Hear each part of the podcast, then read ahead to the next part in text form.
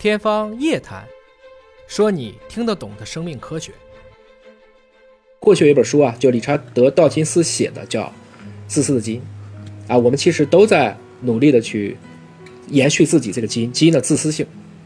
任何一个单细胞生物，甚至就是一段 RNA，那么他们也有一个欲望，就是让自己可以无限的复制下去。这个就叫做自私的基因。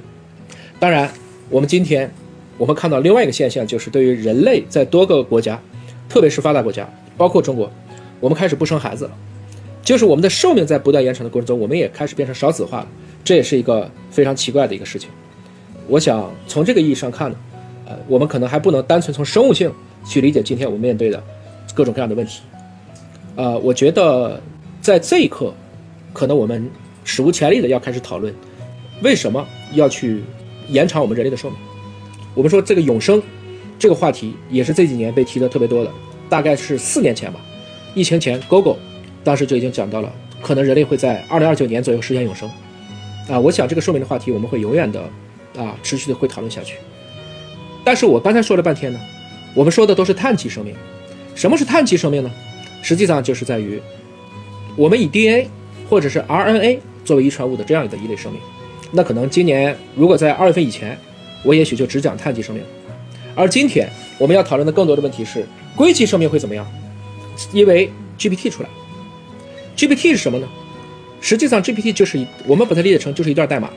这个代码当然是人写的，但是当这段代码在它经过了足够多的学习之后，这种量变变成了一种质变，它从这种见物突然就到了一个顿悟。